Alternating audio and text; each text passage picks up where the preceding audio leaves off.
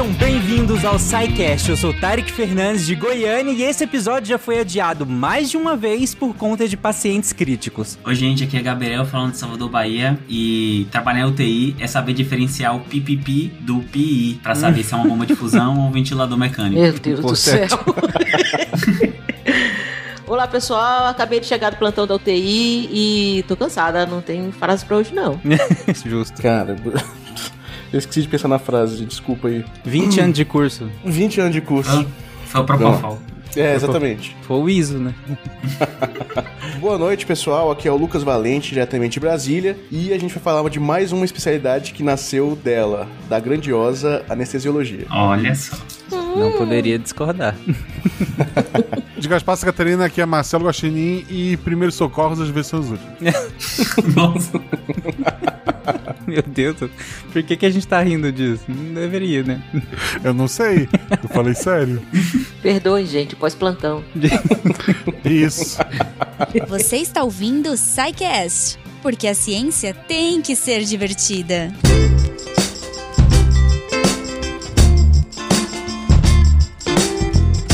Bom, gente, infelizmente, né? Claro, é, a existência de leitos de UTI, e aí, como vocês referenciaram aí na abertura de vocês, uh, acabou entrando nas discussões do dia a dia das pessoas por conta, recentemente, né? Por conta da pandemia e da necessidade desses leitos para pacientes que evoluíram pior, né? É, então, durante muitos meses, nós ficamos acompanhando taxas de ocupação, acompanhando aberturas de novas UTIs, e depois começou a discussão: abre mais, não abre mais. É, e aí isso ficou no dia a dia, né? Acho que o TI se tornou, infelizmente, um termo do dia a dia. É, e as pessoas entendem mais ou menos o, o que, que é uma UTI, né? Para que, que mais ou menos uma UTI serve. É, justamente por conta, é muito por conta da pandemia de, de Covid-19, em que nós ainda estamos, né? Apesar de estamos aí com o passinho já nos encaminhando para sair, mas ainda estamos. É, bom, mas antes da gente entender o que, que é necessariamente, mais especificamente, uma UTI, é, quais são os critérios que levam um paciente para UTI, que tipo de profissional trabalha no UTI, nós vamos partir do básico, de quando foi a ideia de existir uma UTI. E eu imagino que não é uma coisa é, de sempre, né? Não foi sempre que se teve uma unidade espe especial, por assim dizer, ou foi? Então, Tarek, como é, Lucas já adiantou, né, as UTIs surgiram das, das recuperações anestésicas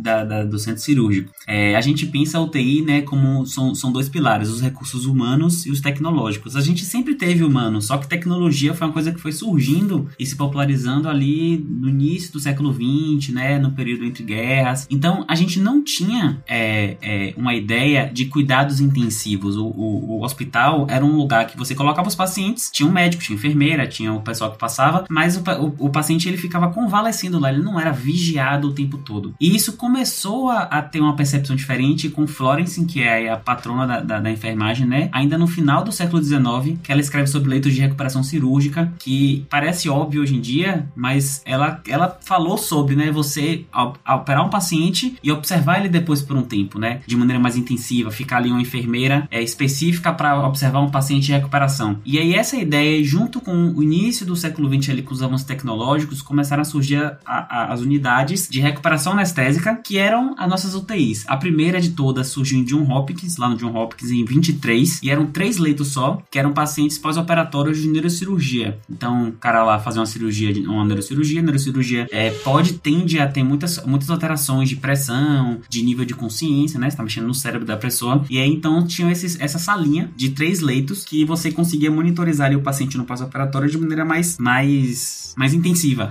Contínua, é, é, intensiva. Que hoje, parece, que hoje parece óbvio, né? A gente pensa assim, ah, eu tô na observação pós-cirúrgica, mas não era óbvio, assim, não era uma coisa que a gente não tinha esse conceito de resposta imune, endócrina, metabólica imune ao trauma. A gente não tinha esses conceitos ainda mais, mais, mais aprofundados e mais bem delimitados pra gente pensar em cuidar daquele paciente ali pós-cirúrgico de maneira mais, mais, vou ter que falar intensiva de novo, de maneira mais intensiva. Sim. E aí foi, foi avançando, né? E na Alemanha a gente teve, em 1930, uma sala mista de recuperação é, pós-cirúrgica e cuidados intensivos. E aí ele, ele ele foi idealizado por Dr. Kirchner. E aí ele, ele percebeu que era necessário e propôs a criação de um departamento especial é, para cuidados de pacientes se recuperando de cirurgias. Reparem que aqui a gente não está falando de clínica ainda, né? As UTIs elas eram restritas aos leitos de recuperação anestésica uhum. pós-cirúrgica, cirurgias de grande porte. Até porque a gente ainda não tinha um ferramental para manter pessoas com doenças, condições clínicas vivas há muito tempo.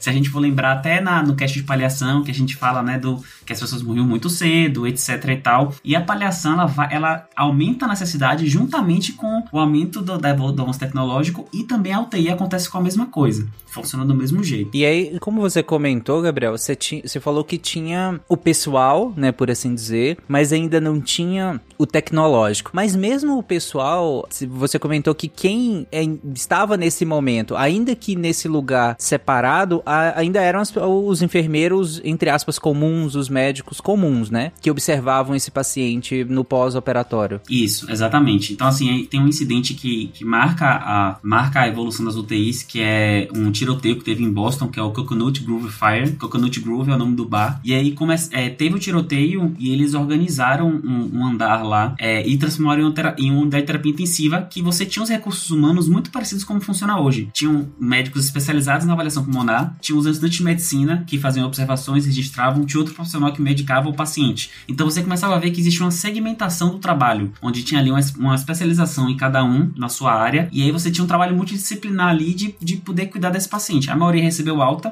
e esse episódio levantou muito interesse da comunidade científica nesses métodos específicos e protocolos de cuidado né, do paciente. E aí só depois do pós-guerra que a gente conseguiu juntar é, a capacidade, os recursos humanos que, que é de UTI com a capacidade tecnológica, né? E aí, e é engraçado que as UTIs elas surgiram na verdade as grandes UTIs, né? Com lembra que a gente falou de três leitos com mais leitos, surgiu por conta de uma falta de profissionais. Então a gente não tinha profissional de saúde, principalmente enfermeiro no pós-guerra nos Estados Unidos. Então você criava salas de recuperação anestésicas compartilhadas. Pô, em vez de botar uma pessoa, um enfermeiro para uma pessoa, você não tinha, você criava uma sala, colocava todo mundo ali e é, botava um, um, profissional ou dois para vigiar todo mundo. E a ideia era uma vigilância contínua, rápida, né, dos pacientes, para justamente a ideia era evitar as complicações precoces e letais, como por exemplo a obstrução de via aérea e hemorragia, que embora fossem letais e graves, eram de fácil, fácil resolução, se alguém estivesse olhando o tempo todo, né? Então você começa a pensar na lógica de você estratificar pacientes que possuam risco de gravidade, que a gente vai falar mais na frente, né, indicações de UTI, para você pensar é, qual é o paciente que vai para UTI, porque ele precisa ser vigiado 24 horas por dia, literalmente 24 horas por dia tem alguém olhando por ele para evitar esse tipo de complicação. É, e aí eu queria aproveitar, é, já que você comentou tanto que a, o advento de, de um lugar, não vou chamar nem de UTI ainda, mas de um lugar onde esses pacientes recebem um cuidado um pouco mais de perto, um pouco mais intensivo de verdade, ele veio da ideia do pós-anestésico, né? Esses pacientes passavam por um procedimento cirúrgico, logo passavam por um procedimento anestésico, e aí eles precisavam ser observados nesse pós-anestésico, porque isso é, se pressupunha que isso reduziria a mortalidade. Daria para intervir em situações muito rapidamente que são facilmente inter, é, é, intervíveis, né? Mas que se você não estiver observando, o, o, o, paciente pode evoluir a óbito por uma, entre aspas, uma besteira. E eu queria que vocês comentassem rapidamente por quê? Por que, que tinha essa preocupação tão grande, especificamente no pós-anestésico? Cara, se, pensa o seguinte, geralmente, é, eu, quando você fala de, de, de, anestesia, como no, no, ato de anestesiar, na anestesiologia a gente tem um, uma coisa chamada boletim anestésico, que é onde a gente, onde a gente marca o início e o fim da cirurgia, início e fim da anestesia. Sempre que a gente coloca o início e fim, a gente sempre começa a anestesia começando antes e terminando depois. Por quê? Porque quando a cirurgia acaba, o paciente continua anestesiado após, entendeu? Então, e você tem que manter o seu o, a atenção em cima do paciente mesmo depois da cirurgia ter acabado, entendeu? E daí começou a ter uma necessidade de falar assim, não, eu não posso deixar meu paciente sozinho porque ele continua anestesiado. Eu não, não enquanto ele não se recuperar, ou seja, tem um tempinho ali, geralmente a gente considera uma hora para cirurgias para cirurgias eletivas, cirurgias mais tranquilas, mas durante essa uma hora o paciente continua tendo as suas, as suas debilidades no, do, do sistema nervoso autônomo, do organismo como um todo, que elas, elas se mantêm e você tem que intervir durante esse período. Então qualquer coisinha você pode, você pode acontecer durante, durante a, o pós-anestésico, enquanto o paciente ainda tem efeitos da, da, da medicação correndo, da medicação correndo no, no sangue, né? É, o paciente pode, por exemplo, eu tá deitado aqui e se tá olhando não tem, não tem nada, de repente o paciente só vira o pescoço ombros pro lado e a língua, ela cai um pouquinho para trás da garganta, como se fosse quando você tá, quando a pessoa ronca, sabe? Só que o ronco ele, ele, ele acontece porque você tem uma obstrução da via aérea e você consegue respirar mais fundo e ele começa a puxar a, a, a puxar o ar além disso e começa a bater as paredes, isso faz roncar. Quando a pessoa tá anestesiada, ela às vezes ela pode só puxar o ar sem que o ar venha de fato, e ela obstrui. É o que provavelmente aconteceu com o Michael Jackson, entendeu? E você só de você movimentar o pescoço, a, o pescoço da pessoa pro lado certo, você já desobstrui a pessoa continua. Então, assim, é, no momento da anestesia, você tem que ficar o tempo inteiro com um paciente, né? Você um, fica um anestesista para um paciente, porque durante o, o, ato cirúrgico, você tem que ficar alterando também é, as doses da anestesia. Isso tem que ter um cuidado mais intensivo ainda sobre um paciente. Então, vira um anestesista para um paciente. No pós-operatório, como você não tem mais alterações é, de, de estresse cirúrgico, igual a gente tem no intraoperatório, você pode colocar mais pacientes no pós-operatório para um único médico observar, entendeu? E aí começa a ter essa ideia, igual o Gabriel já falou, de você ter um profissional observando ali todos os pacientes e 24 horas, não fica ali, é, sei lá, deixa no quarto e, e, e, o, e, o, e o acompanhante vai, vai e chama se tiver algum problema. Não, você está ali num, num, numa sala observado 24 horas por profissionais de saúde, entendeu? É, e aí é interessante você ter dado esse exemplo, porque é, da, da, questão do, da obstrução de via aérea, né? É, porque a, a ventilação mecânica ela tem uma história muito íntima com a própria necessidade e de se ter uma unidade de terapia intensiva, né? Cara, é,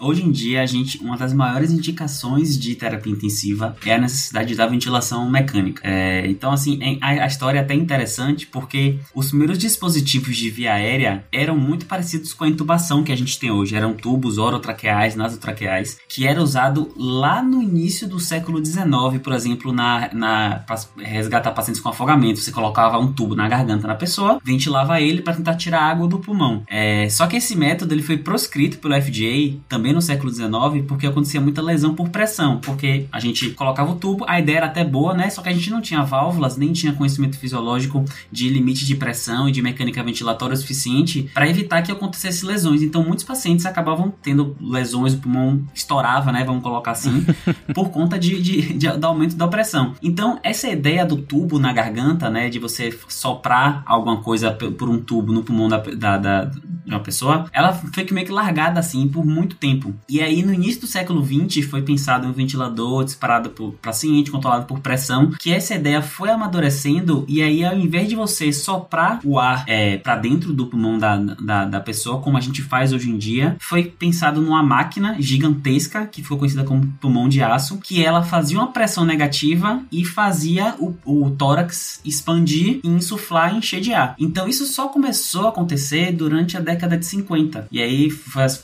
de aço que ficou muito famoso, principalmente para tratar poliomielite, né? Os pacientes tinham é, alterações neuromusculares, não conseguia expandir o tórax e esse pulmão de aço ele acabava mantendo ali a vida. E aí o que acontece? A, na, na medicina, de maneira ampla, né, a gente tem o conhecimento de que é, dos sistemas, quando colapsam, o que mata mais rápido é o, a via aérea. Então, a gente sabe que o paciente, ele sem oxigênio, ele não dura mais do que minutos, né, se você obstruir completamente. E aí, por conta da necessidade de você, se é um paciente que ele, no, em um momento é, passado, morreria e agora ele sobrevive por conta de uma ventilação mecânica, se intensificou nessa. Cara, a gente tá usando muito o termo intensivo, mas não tem jeito. se intensificou muito. se intensificou muito a necessidade de ficar vigiando o tempo todo, porque é uma máquina mantendo de maneira artificial, né, ali a mecânica ventilatória, que poderia dar errado, poderia dar algum problema, poderia ter tipo alguma alteração. Então, o surgimento de unidades respiratórias ali, é, é, a gente falou muito da recuperação anestésica, né, mas o pulmão de aço, ele marca para mim, na década de 50, a, o, o, início da UTI como a gente pensa hoje, sabe? Assim, com é, é uma coisa que muda muito e até hoje em dia, uma das indicações muito claras de UTI é a necessidade de ventilação mecânica, né? Até hoje a gente usa muito na, na prática. Até na Covid, né? Se a gente pensar na Covid, os pacientes que iam para UTI eram aqueles pacientes que ou tinham necessidade de ventilação mecânica ou tinham alto risco de precisar de ventilação mecânica. Né? Era uma coisa que indicava muito esses pacientes irem para UTI. Não, com certeza, cara. Tem muito a ver com isso, né? Se você for procurar pesquisar sobre pulmão de aço na internet agora, você vai ver que existem. É, é, geralmente aparece uma pessoa dentro de um tubo, né? Com a cabecinha de fora apenas. E você vê galerias que estão cheias dessas pessoas, assim, né, cara? E, realmente, pra, eu também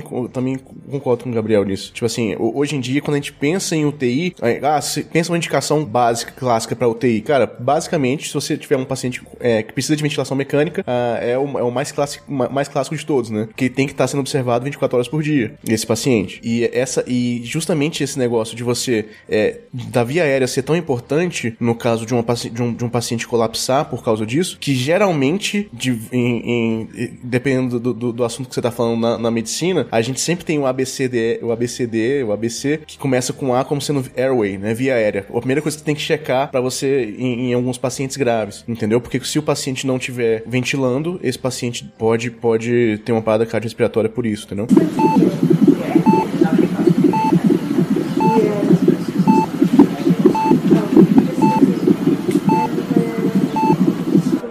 Mas além de, de- Acho que você falou muito bem, Gabriel, em relação a quanto mais coisas nós fomos criando pra manter as pessoas vivas, mais a gente precisava de profissionais do lado dessas pessoas o tempo todo, né? Eram máquinas diferentes, eram equipamentos diferentes, eram novos dados, inclusive, né? Porque eu imagino que com esse tanto de novos equipamentos, com esse tanto de nova tecnologia, surge uma infinidade de novos dados pra que esse profissional que tá lá tenha que interpretar também, né? Isso, então assim, eu falei, né, que a ideia do tubo orotraqueal que surgiu lá atrás e foi proscrita justamente por faltar conhecimento, não era nem faltar conhecimento, a gente entendia a mecânica, né, mas por faltar ferramental pra gente conseguir fazer o ajuste fino da mecânica ventilatória, pra poder entender se aquele paciente ali precisa de mais ou menos oxigênio. E uma das coisas que ajuda muito é o gasômetro, que a gente usa até hoje, que é a gasometria, a hemogasometria arterial. Quer dizer, não necessariamente arterial, a gente usa arterial na ventilação mecânica. E a ideia é você pegar uma amostra de sangue arterial, que é o sangue oxigenado, né, e ver quanto é que tá a oxigenação desse sangue.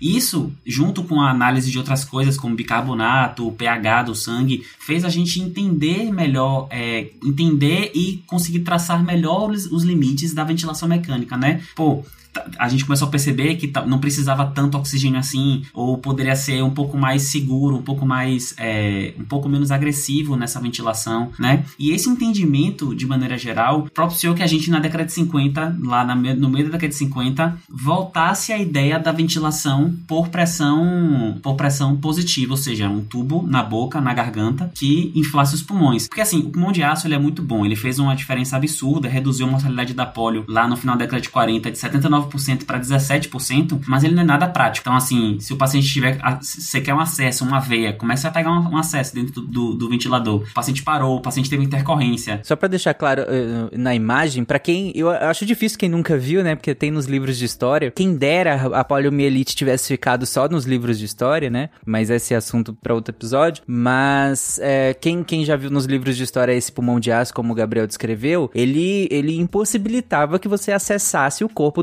inteiro do paciente, né? Porque ele precisava estar em contato com o corpo inteiro do paciente, por assim dizer. Então ficava a cabecinha, geralmente nas cabeça de fora. imagens. É, você fica com a cabeça de fora, né? Então, que nem o Gabriel falou. E se esse paciente em algum momento para? Tem uma parada cardiorrespiratória. E aí, como é que você faz? Como é que você reanima ele? É, se tem aquele trambolho em volta do paciente? E se você precisa de uma outra via de acesso? Enfim, se você precisa de uma série de outras coisas, fica bem complicado, né? Isso, então ele funcionou muito bem para polio, porque a poliomielite era uma doença neuromuscular. Então o paciente, ele não era um paciente crítico por natureza, que a gente vai entender crítico lá mais na frente. Então, para polio funcionou, funcionou muito bem. Mas, por exemplo, a gente não conseguiria aplicar o pulmão de aço para doenças respiratórias de pulmão, uma pneumonia grave, é, ou Covid, né, se for pensar nos dias de hoje. Justamente porque a gente precisa acessar outras coisas ali no paciente que o pulmão, o pulmão de aço não permitia, né? E aí, é, no, no meio da década de 50, se voltou a pensar na ventilação é, mecânica por um tubo orotraqueal ou nasotraqueal. E aí foi criado em 1953 o primeiro ventilador Engstrom, que eu acho que é uma marca que existe até hoje, né? De carrinho de anestesia e tal, que era um funcionamento por pressão positiva. Então, o que que era? Era um aparelhão grandão que você entubava o paciente ou fazia a traqueostomia, que também foi a técnica que foi desenvolvida na época, né? Que é você fazer o acesso da traqueia pelo pescoço Muito famosa nos filmes e no, House também. é, exatamente. tem a cricotireoidostomia, tem a traqueostomia, mas a gente usa mesmo na, na prática prática no dia a dia em pacientes agudos a, a intubação mesmo. E aí esse ventilador ele tinha vários sensores, tinha medidores de pressão e com isso você conseguia titular melhor a sua ventilação mecânica junto com a gasometria para fornecer a, a, mínima pressão necessária, o mínimo de oxigênio necessário para garantir aquele funcionamento. Então foi, a, a gente foi refinando nossas técnicas de ventilação e propiciando que os aparelhos ficassem cada vez menores, né? Então agora em vez de ser um pulmão de aço, era um tubo na boca do paciente conectado a uma máquina, mas era uma máquina que ficava ao lado. E essa máquina ao lado a gente conseguia ver as pressões e conseguia ir mexendo, ajustando de acordo com a necessidade de cada paciente. Aí só para deixar claro, você falou que num primeiro momento se tenta fazer esse tubo que passa pela garganta do paciente, né, para acessar o pulmão desse paciente, é com, com a, a ventilação. E aí se tentou positivamente, no sentido de jogar uma coisa para dentro. Só que aí, né, por questões técnicas e tudo mais, é, tava tendo muito mais dano do que benefício você fazer isso, já que, né, tinham limitações da época. E aí se teve essa outra ideia de, bom, em vez da gente jogar uma coisa para dentro, e se a gente fizer forçar com que a caixa torácica, com que o pulmão, digamos assim, desse paciente faça esse trabalho, o próprio pulmão, né, expanda e puxe o ar para dentro, né? A gente forçar esse pulmão a, a, fazer isso. E aí é o que você chamou aí do pulmão de aço, né? Na questão da poliomielite. E aí depois se volta com essa ideia, e agora com mais técnica, né? Se volta com essa ideia de voltar a ventilar esse paciente positivamente, né? De jogar ah, para dentro do, do, desse pulmão, né? Eh, positivamente alguma coisa. E nesse caso aqui a gente tá ventilando ele. É, e aí, só que agora com mais técnica, né? Sabendo melhor sobre é, qual pressão você deve fazer, é, quanto, como você falou, quanto de oxigênio você deve fazer. Até porque uma preocupação que se tem na ventilação não é só o quanto de oxigênio se joga, mas o quanto de, de gás carbônico que se tira também, né? Uhum, exatamente. E outra coisa, Tarek, que assim, a gente, quando a gente pensa no mecanismo, né? O pulmão de aço ele parece mais fisiológico, porque o nosso, a gente respira por pressão negativa. Só que a intubação, o tubo na traqueia, ele propiciava uma outra coisa que o Lucas comentou, que era a proteção da via aérea, que a gente chama de proteção de via aérea. Porque não necessariamente o paciente tinha algum problema pulmonar. Às vezes ele tinha um problema neurológico, então ele teve um derrame extenso, um AVC, ou teve um trauma, e aí ele não consegue mais manter essa via aérea dele patente. A, a língua cai, ou então um paciente que tem grande queimado, tem um edema na glote que fecha a traqueia. E quando você coloca um tubo que passa pelas cordas vocais e você insufla um balãozinho, né, para fixar ele ali, você acaba garantindo que esse paciente ele pode cair a língua que for, ele pode ter o edema que for, a, a, a via aérea dele está sendo protegida por um tubo que vai garantir ali a oxigenação para ele, né? Então você consegue agora reverter quadros é, agudos, hiperagudos de perda de via aérea que antes não eram possíveis, como grande queimado, no trauma, nas reações anafiláticas é, e, enfim, causas neurológicas de maneira geral. Eu tinha um professor de anestésio que falava que no momento em que você infla o balonete, você está fazendo um contrato com aquele paciente de que você vai manter ele vivo. E... é genial. É isso aí. É esse momento.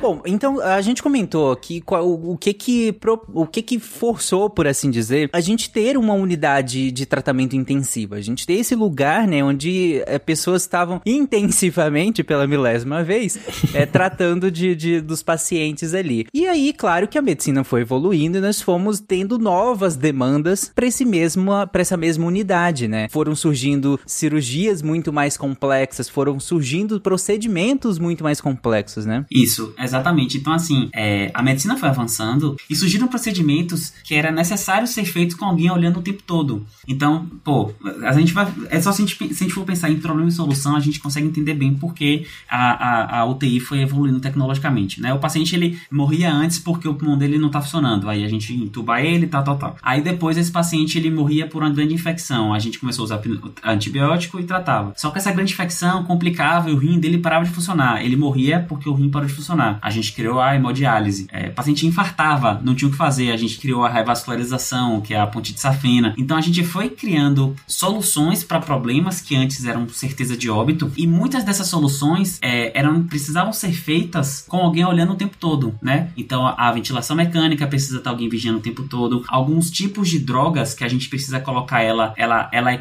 a infusão dela é controlada eletronicamente, né? A gente não pode só botar aquele gota a gota para cair, a gente controla ali quantos ml tá entrando pela potência ou pela intensidade, precisava de alguém olhando o tempo todo. É, é, alguns tipos de, de, de, gravidade mesmo, hemodinâmica também precisava olhar o tempo todo. E tudo isso, junto com a melhora da análise clínica, então hoje a gente tem UTIs, o gasômetro antes era um negócio gigantesco. Hoje o gasômetro você coleta 1 ml de sangue, você coloca numa máquina que sai sozinho a agulha e ele te dá em um minuto e meio a sua resposta dentro da UTI. Você não precisa nem pedir pra um, um outra, outra pessoa coletar. Tem um portátil, né? Tem aquele de mão. Tem o de mão, exatamente. Que inclusive aqui em Salvador o SAMU tem. Então a gente já tem é, gasometria em atendimento pré-hospitalar, né? Que é uma coisa que não tinha antigamente. Surge ultrassom portátil, surge coisas que vão. Então são todos ferramentais que vão melhorando a nossa capacidade de análise e que tudo isso vai sendo a, agregado junto ao tratamento de terapia intensiva do paciente crítico. Isso ah, mesmo, bem legal. Cada, se você imaginar cada sistema, é, basic, quase todos os sistemas, né, que vão falhando, você acaba tendo um backup ali na UTI, Menos o fígado. Né? Me, exatamente, menos o fígado. O fígado aí é só chá detox ainda. Mesmo. é, aí é só o engolve que o pessoal acha. brincadeira, viu, gente? É só uma brincadeira, piadinha. Mas se você for pensar, cara, que a gente tá falando aqui até, por exemplo, é, da, da, da, da, intubação, né? Do, da ventilação mecânica, existem situações, a gente, participa, a gente passou e passa por isso, né? Mas a gente passou muito, muito forte com isso na, na, na pandemia, em que o pulmão estava tão. ficava tão, tão, tão acometido que ele não, mesmo você mandando oxigênio pro pulmão em pacientes ventilados com, mecanicamente, mesmo assim o paciente não oxigenava e não fazia as trocas de oxigênio. E você começou a criar até mesmo as unidades de ventilação extracorpóreas, né? É, que são os ECMOs que a gente chama. Então, o sangue sai do paciente, passa por uma máquina onde ela vai ser oxigenada como se fosse pulmão e volta pro corpo do paciente. É que é quase a mesma coisa também que a diálise faz também, né? O Gabriel já citou, né? A diálise faz igual a, a função do rim, né? O sangue passa por essa máquina, ele faz um, um, um balanço ali com, com, com a solução que fica lá dentro. Então ele acaba fazendo um equilíbrio como se fosse o rim também, que vai filtrando a parte do sangue do paciente e equilibrando com, com alguns sais minerais do corpo e tirando algumas, algumas toxinas. Então, esse avanço tecnológico pra gente é, é, é sensacional e a gente acaba tendo muito controle sobre o paciente hoje em dia, né, cara? Inclusive, a gente tem um SciCast de rins, então vamos ter que ter um de pulmão também. o corpo inteiro. Exatamente. Porque a gente garante episódio é. pra muito tempo ainda. É, SciCast, a série, cabeça, ombro, joelho e pé. Sim.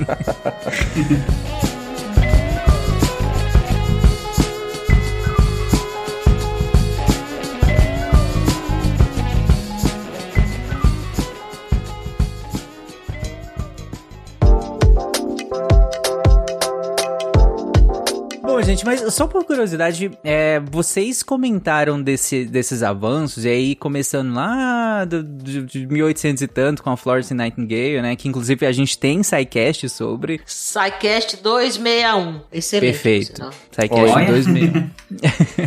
Muito bom e ouçam, por favor. Mas passando aí pelo período eh, de pré-guerra, período entre guerras, período pós-guerra, década de 40, 50, 60. É, e no Brasil? Em que momento que se, que se fala em UTI? Foi ao mesmo tempo, mais ou menos? Como é que... Segundo a própria Associação de Medicina Intensiva, né, que é a sociedade é, regulatória da medicina intensiva aqui na, no Brasil, ele fala que a primeira UTI respiratória surgiu no Rio de Janeiro, no Hospital dos Servidores do Estado do Rio, em 67. Então, assim, perceba que a gente já tinha já na década... Assim, não foi nem tão depois, né, se a gente for pensar. Não, foi na bem Na década próximo. de 50 a gente surgiu as UTIs de verdade, né, e aí né, no final da década de 60 a gente começou a ter a UTI aqui. Lembrando que UTI, a gente vai falar mais na frente, ela é, um, é um, ela é por natureza cara, porque ela tende a ter coisas muito, assim, de ponto, coisa, a tecnologia muito avançada, então ela se torna um, um local caro, né? A gente até fala quando, na preventiva que, tipo assim, a, a UTI ela tem uma alta complexidade, né, e uma baixa efetividade, que a gente tem um não é porque ela não resolve, mas ela é muito cara e ela resolve poucos casos, né? Que o, a, a, base da, da, da, saúde tem que ser, na verdade, atenção básica, mas isso é outro cast. então surgiu em, em, no Rio em 67 e mas na verdade, quando você vai ver a história, em São Paulo, nas salas clínicas, né, que é o HC da USP, ele em 63 já tinha um médico intensivista lá, o Dário Birolini, que eles já estavam tentando ver com o superintendente do hospital uma criar um ambiente dentro do pronto-socorro onde se pudesse oferecer uma assistência mais completa aos doentes críticos, que hoje a gente chamaria de sala vermelha, né? Uhum. Que é uma sala, uma sala dentro da, da emergência onde a gente é uma UTI de um leito ali pra gente resolver coisas críticas e agudas que chegam no, no pronto atendimento. É, ainda não, não tinha tinha essas denominações, mas era natural que se buscasse um lugar mais específico dentro de um pronto-socorro para, como você colocou, né, para pegar esses, essas complexidades que iam surgindo ali no meio, né? Mas ainda não era um UTI de UTI como a gente fala hoje. Por falar nisso, já que a gente tá aqui já, já faz um tempo falando, ah, mas isso é UTI, aquilo não é UTI. O que que é uma UTI afinal? O que que eu, como é que a gente define o que que, o que que é uma unidade de terapia intensiva? O que que tem que ter no UTI para ser uma UTI, para ser efetiva? O que que é de verdade uma UTI? Uma UTI, ela tem por objetivo, né, é uma unidade, né, dentro do hospital. Um hospital, você imagina que tem a maternidade, em geral uhum. tem uma enfermaria para é, pacientes cirúrgicos, enfermaria para pacientes clínicos, tem uma parte uma enfermaria para pediatria e tem a, a, unidade de terapia intensiva que tem por objetivo principal separar os pacientes, né, que estão mais graves e que necessitam de uma monitorização nas 24 horas. Imagina que um paciente, seja clínico, cirúrgico, ou na maternidade, o que seja, eles é, é, é, faz uma cirurgia, saindo da anestesia, saindo daquela, desse período, dessa, dessa hora, duas horas após a cirurgia, o anestesista libera o paciente, ele vai para a enfermaria, ele não vai precisar de uma monitorização, ele está com a pressão estável, ele está respirando sozinho, ele está consciente, ele está respondendo, ele não teve sangramento grave, a pressão dele está estável. Quando a gente fala que o paciente está estável, a frequência cardíaca dele está estável, a pressão arterial está estável, a respiração também, a oxigenação também, o paciente não se cansa para respirar e o nível de consciência, né? Basicamente isso que a gente avalia. Se o paciente tem essas condições, ele pode ficar na enfermaria, recebendo medicação de horário, com o médico passando uma, duas, três vezes ao dia, o que seja, né? E com a enfermagem fazendo a monitorização básica. Agora, se não, se o paciente não conseguiu sair da ventilação mecânica num pós-operatório, por exemplo, se ele ainda vai precisar ficar sob ventilação mecânica, ou se ele não está com a pressão arterial adequada, ou se tem algum desses parâmetros alterados, ou se tem alguma patologia que possa piorar muito gravemente esses parâmetros nas próximas horas ou dias, ou que seja, ou seja, uma patologia que seja potencialmente grave de risco à vida imediata, esse paciente tem que ficar na UTI. Então, o ambiente da UTI é um ambiente que tem um médico 24 horas, uma enfermagem especializada e treinada, né, nesse é, para cuidar desses pacientes. Hoje, por definição do Conselho de Medicina, um médico é, para cada 10 leitos de UTI, para cada 10, 10 pacientes. Para enfermagem, se não me engano, tem que ter dois enfermeiros para cada 10 pacientes. E para técnicos de enfermagem, é um técnico para cada paciente ou para dois pacientes no máximo. Pra você ter uma ideia. Isso não acontece numa enfermaria, por exemplo, né? E, esses, e esse médico e essa enfermagem tem que ser treinados na, na, na no todo paramental, né? Todo, todo, todo o arsenal que tem ali as bombas de infusão, acessos para acesso venoso mais, é, mais especializados, acesso venoso profundo, nos controles de ventilação mecânica, né? E etc. Então, quando o paciente tem essas necessidades, esse paciente vai para essa unidade que nós chamamos de terapia intensiva. Tem, tem, você falou que alguns critérios que o paciente sai direto da, do, por exemplo, do, de uma cirurgia e vai para UTI, né? Por acaso tem um, vocês têm procedimentos em que é protocolo e independente desses parâmetros? Cara, existem, assim, a gente tem, a gente tem algumas coisas, alguns parâmetros, né? E existem alguns procedimentos específicos que você tem que deixar em, em, é, em observação contínua, né? É, de pós-operatório. Por exemplo, vamos pegar, se você pegar uma cirurgia simples, é, vamos, vou pegar a cirurgia mais eletiva que existe, que é a cirurgia plástica, entendeu? Você fez a cirurgia plástica, a paciente terminou, tá ali no pós-operatório, tranquila, eu vou acompanhando durante uma hora e durante uma hora, eu, do fim dessa uma hora, o paciente tá acordado, tá respirando bem, tá com a pressão boa, entendeu? E tá tudo certo, tá se alimentando normal, li, libera pro quarto, ela vai pra enfermaria, que é o local que, que a Yara falou, né? Que vai ficar o paciente lá, ele tá, ele tá internado, tá em observação, mas ele não tá, não precisa ficar alguém com ele ali especializado 24 horas. Ele pode ter um acompanhante ou às vezes tá sozinho, mas tá ali e se precisar alguém chama, alguém chama a equipe para alguma emergência. Mas vamos dizer que esse paciente, esse mesmo paciente é, que fez uma cirurgia plástica, de repente começou a ter uma falta de ar, não consegue oxigenar bem, né? A pressão fica baixa, não tá, eu tenho que ficar, o tempo inteiro ficar fazendo doses de medicações que, que são parentes da adrenalina, por exemplo, e tem que ficar subindo a pressão do paciente. Cara, esse paciente, se eu levar, deixar esse paciente no quarto sozinho, provavelmente esse paciente pode colapsar sem que as pessoas vejam. Então eu vou deixar num local onde eu tenho cuidados mais intensivos, né? Mais uma vez falando, usando aqui o termo. Uma situação assim, né, é, é, Lucas, por exemplo, é uma paciente que teve, por exemplo, uma senhora que teve uma fratura de fêmur, teve uma queda e entrou na cirurgia para fazer uma fratura de fêmur. É uma, uma correção de fratura de fêmur. É uma cirurgia que é grande, é extensa, etc e tal, mas que pode correr muito bem e deu muito certo, não teve problemas maiores, não teve grande sangramento, ficou estável o tempo inteiro. Mas, por exemplo, é uma senhora de de 70 anos que tem uma doença coronariana, por exemplo. Isso. Entendeu? Então, às vezes, o próprio cardiologista ou o médico que faz a avaliação pré-operatória, ele já coloca lá, pós-operatório imediato em UTI, por Exato. exemplo. né? Então, ela sai do centro da cirurgia, sai da cirurgia, foi tudo bem, ela veio até estável, mas ela precisa passar aquelas primeiras horas dentro de uma unidade de terapia intensiva, porque é uma paciente que pode complicar, né? Vamos dizer. Exatamente. Aí, tipo, por exemplo, é, na primeira, ne- nessa primeira situação que eu falei, da, da, da, da plástica, eu identifiquei no pós-operatório imediato alguma coisa que chamou minha atenção que esse paciente pode, pode piorar, entendeu? Mas, por exemplo, se eu for pegar até, até o exemplo que a, que a Yara falou, um paciente coronariopata, ou seja, um paciente que tem um, ri- que tem um risco de infartar ou infartou, por exemplo. Aí, vamos dizer que esse paciente que infartou fez o cateterismo, ele fez a, ele, ele é, angioplastou já, né? Ele fez o cateterismo e, e, e- e colocou ali um, um stent, que é como se fosse uma mola que fica dentro da, da artéria e deixa a artéria aberta, entendeu? E o que, que acontece com esse paciente geralmente? Geralmente esse paciente ele sai da, da, da sala da sala hemodinâmica tranquilo, conversando, respirando, ou seja, ele não tem aqueles critérios de gravidade que eu tinha identificado no primeiro caso, mas ele tem o risco de fazer uma coisa chamada trombose de stent, que é o que? Você tem, você tá- o stent que tá ali, que é uma mola, ele é um corpo estranho dentro do corpo do paciente. Então isso pode, o que, que, que pode acontecer? Ele, ele ativar a cascata de coagulação e fazer o paciente reinf, é, trombosar, que é equi- o equivalente a ele reinfartar. Então assim, com- pelo potencial dessa, de gravidade desse paciente,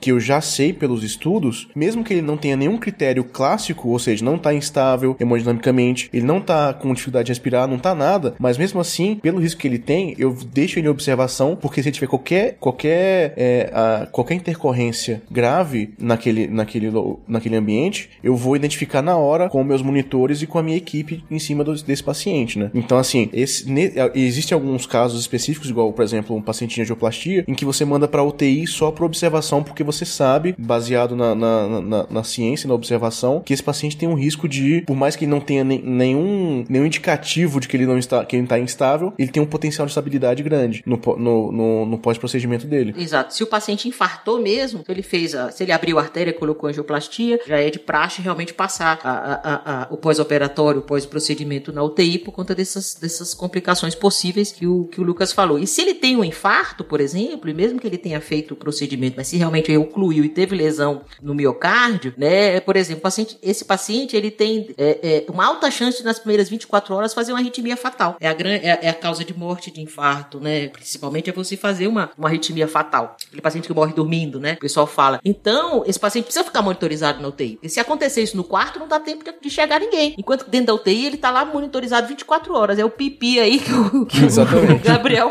falou. Começou pipi, pipi, sai todo mundo correndo pra ver o que que é, né? Então tá ali dentro e você consegue dar assistência mais rápida. Então tem algumas patologias que mesmo o paciente conversando, falando, tudo bem, tô sem dor, tem ótimo, tá, tô ótimo, mas é, é, infarto é um clássico, né? Você tem que ficar de olho nesse paciente 24 horas, 48 horas, na verdade, acho que o procedimento, 48, 72 horas dentro da UTI. Exatamente. Se você for pegar esse, esse mesmo paciente que, que, a, que a Yara falou, por exemplo, que geralmente quando a gente manda o paciente pro quarto ele, e ele tem um acompanhante, ele, pô, nossa, senti, ó, comecei a sentir uma dor aqui no abdômen. Ele chama o acompanhante dele e o acompanhante vai e chama a enfermagem, né, ou chama o médico e, ele vai- e o paciente vai ser reavaliado. Mas no- nesse paciente que tem o potencial de fazer uma arritmia e às vezes uma arritmia fatal, o acompanhante ele não vai identificar isso, né? Entendeu? Ele não, às vezes o paciente pode ter uma arritmia que, que leva à inconsciência do paciente, o paciente já tá dormindo já, por exemplo, e ninguém vai saber até o momento que vai tentar acordar ele. Então isso, se você tiver numa UTI, na hora que você tiver o, o- a arritmia, como o paciente está monitorizado com cardioscópio, né, com, com eletrocardiograma contínuo, na hora que ele tiver arritmia,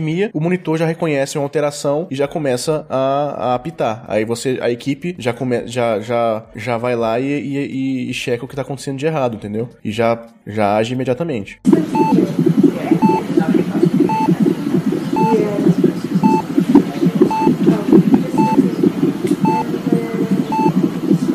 É, foi interessante vocês darem esse panorama em relação a que, que não necessariamente quem tá indo pra, pra UTI é porque já tem um evento, já- tá indo porque tá morrendo, por assim dizer, né? Não, também tem um, a, a questão desse acompanhamento, né? Esse acompanhamento, como a gente colocou, mais de perto o tempo todo. E aí, alguns eventos a gente sabe que a chance de dar problema é grande, né? Então, é melhor que esse paciente esteja nesse ambiente onde ele vai ser assistido muito mais rapidamente. Na, na veterinária, por exemplo, uma bem comum da gente colocar na UTI, ainda que com todos esses parâmetros dentro da normalidade, é a adrenalectomia, né? Que tem uma, uma rotina até, até grande, principalmente aquelas com infiltração na cava e tudo mais. É, aí tem que ficar, independente de, de, de, de parâmetro, né? E aí vocês comentaram que, que de novo, é, muito importante que esses pacientes estejam nesse ambiente para que eles sejam monitorados. Mas é, falando nesse ambiente, para quem talvez a maioria das pessoas que estejam nos ouvindo nunca tenham entrado no UTI, né? Até porque,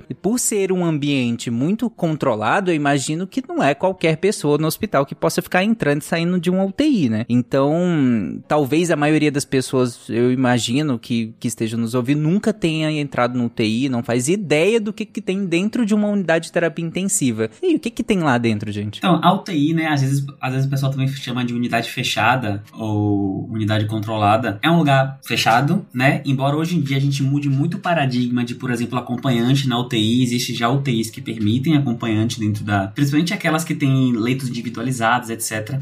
E já, cada UTI tem um, jeito, tem um jeitinho, mas de maneira geral, quando você entra na UTI, geralmente você tem um salão, onde você tem um posto de enfermagem no centro desse salão. É, lá vai ter os computadores, fica, um, a, fica toda a equipe, e ao redor ficam os leitos é, ou expostos, né, com as cortinas separando, ou separados por vidro. Ou seja, os pacientes eles são visualizados o tempo todo. É, existe também o um modelo de UTI que são quartos fechados e eu já conheço até UTIs que tem câmeras. Tem um hospital grande aqui de Salvador que é assim, que ele tem UTI, os quartos são fechados, ou seja, em teoria você não tem acesso ao paciente. Mas todos os monitores são, são, são ligados a um grande monitor que fica na, no posto de enfermagem, ou seja, você tem os dados vitais de todo mundo o tempo todo, você não precisa estar lá checando sempre, né? E alguns, alguns leitos tem até câmera para você ver aspectos do paciente. Então, a ideia é, é seja com aberto, que é, que é um grande modelo do SUS, ou, ou as UTIs de quarto, que você vê mais, mais nos hospitais particulares, a ideia é que você tenha um, um, ela é construída de uma forma que quem está lá consiga ver todos os pacientes o tempo todo e consiga visualizar tudo o tempo todo, né? Que a ideia é justamente, é justamente ficar vigiando os pacientes. A UTI, ela tem que estar, tá, o local da UTI tem que ser bem pensado, então é muito comum as UTIs serem perto do centro cirúrgico, porque um grande tipo de paciente que vai para UTI é o do, o do centro cirúrgico, mas também, a depender do perfil do hospital, é muito comum você ter UTIs perto do pronto atendimento, né? O pronto atendimento ele tem, ele tem os recursos todos para poder fazer, só que a depender do tipo de, de, de, de, tratamento que o cara tem, que o paciente precisa ter, é bom ter UTI perto, mas ela tem que estar bem localizada, então ela não pode estar muito longe da, do banco de sangue, ela não pode estar muito longe do laboratório, da parte de imaginologia, né? Tomografia, ressonância, ela tem que, tem, tem que ser pensada de um jeito para ser otimizado qualquer fluxo que, fe, que seja feito para que você não precise pegar o paciente e ficar passeando pelo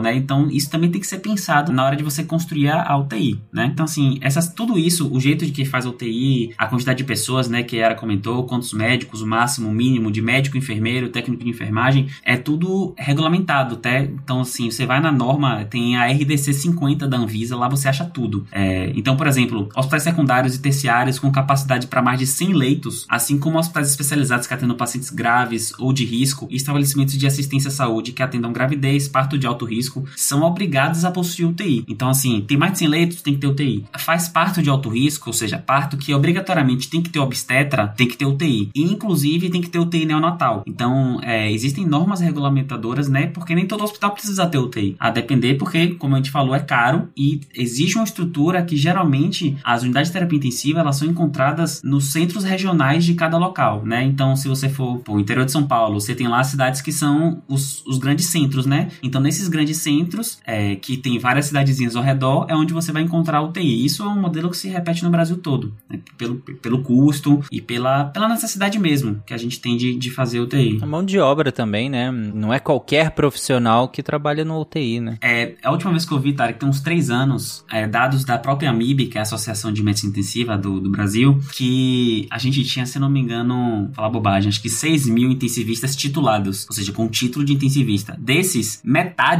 está no estado de São Paulo. Então, assim, Caraca. você tem um grande déficit de intensivistas no resto do Brasil. É muito comum você não ter. É, é você ter uma UTI que 100% das pessoas que trabalham nela não são intensivistas. Isso é comum, eu conheço UTIs assim. E é complicado, né? Porque você entrega todo o paramental, entrega toda uma estrutura para uma pessoa que. Não é, especializada. Que não, não, não sabe manejar isso no nível que aquilo é, atende a necessidade do, dos pacientes. Exatamente. Sabe? Não, é, a, a especialidade especialidade terapia intensiva, ela só foi reconhecida pelo Conselho Federal de Medicina em, em 92, em 1992, tá? Então, é muito pouco tempo. Né? Então, não existem realmente profissionais assim titulados de fato. Antes, até antes de 92, as UTIs já existiam logicamente e, e, e já tinha, se tinham trabalhos e tudo, mas a coisa atingiu tal complexidade que houve a necessidade de realmente de se estabelecer essa especialidade depois com residência médica específica e tal, tal. Ah, então quem tocava as UTIs antes e hoje as, a maioria desses médicos? Os médicos que estão mais familiarizados com, com, com, com as urgências e com essas questões de monitorização. Anestesistas, cardiologistas, emergencistas que se queiram e que tenham, que tenham essa habilidade na monitorização.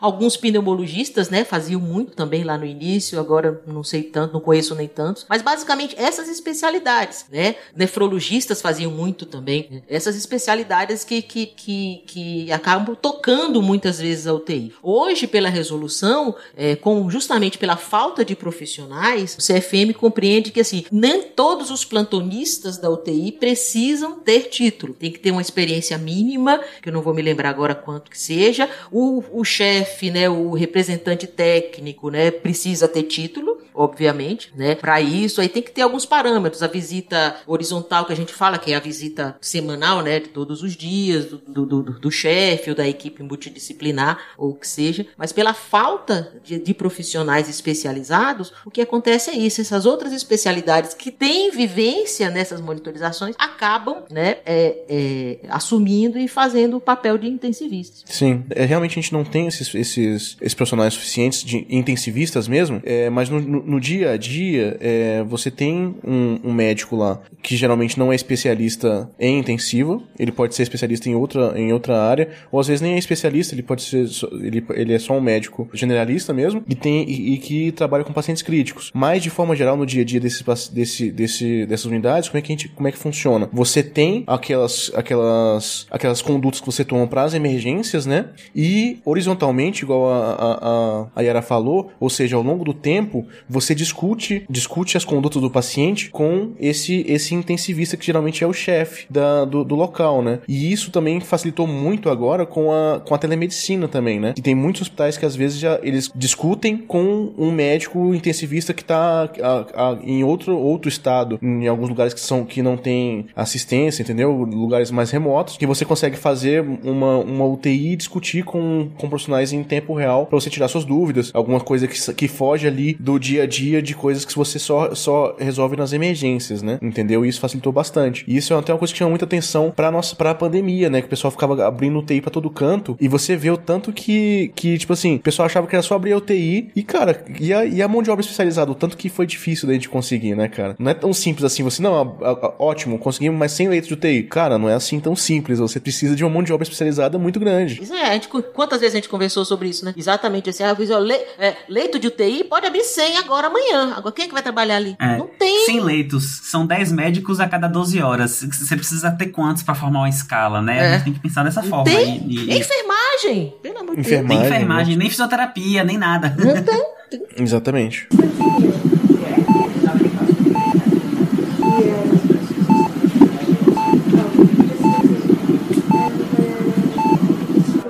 E aí eu queria justamente entrar em, em, duas coisas. Eu queria. A gente vai falar ainda sobre a questão do, da, do, do, aparelhamento dessa estrutura. E mas agora eu queria falar sobre essa questão da mão de obra, já que vocês entraram nesse assunto. Que, como vocês bem colocaram, é, eu, e seria ideal que se tivesse sempre o especialista e tudo mais, né? Inclusive a Yara comentou de outras especialidades. Na medicina veterinária, a principal especialidade, talvez assim, que, que atenda a maioria esmagadora das UTIs que façam UTIs são os anestesistas. Na medicina humana mudou, entre aspas, um pouco, né? No início, realmente, era uma coisa, como a gente falou aí, né? Era muito de anestesistas por conta de. Começaram com, com, com, com eles, obviamente. A, o objetivo inicial era manter a via aérea, etc e tal. Só que como os meninos colocaram, como a coisa foi evoluindo, de repente não é só via aérea, né? Tudo bem, o paciente agora, meu paciente agora respira, mas ele agora a pressão tá baixa. Vamos cuidar disso daí. Daqui a pouco é o coração. Você tem que fazer a monitorização cardíaca. Agora são os rins, você já precisa de um nefrologista. Aí a coisa foi tomando de tal forma, por isso que ficou por muito tempo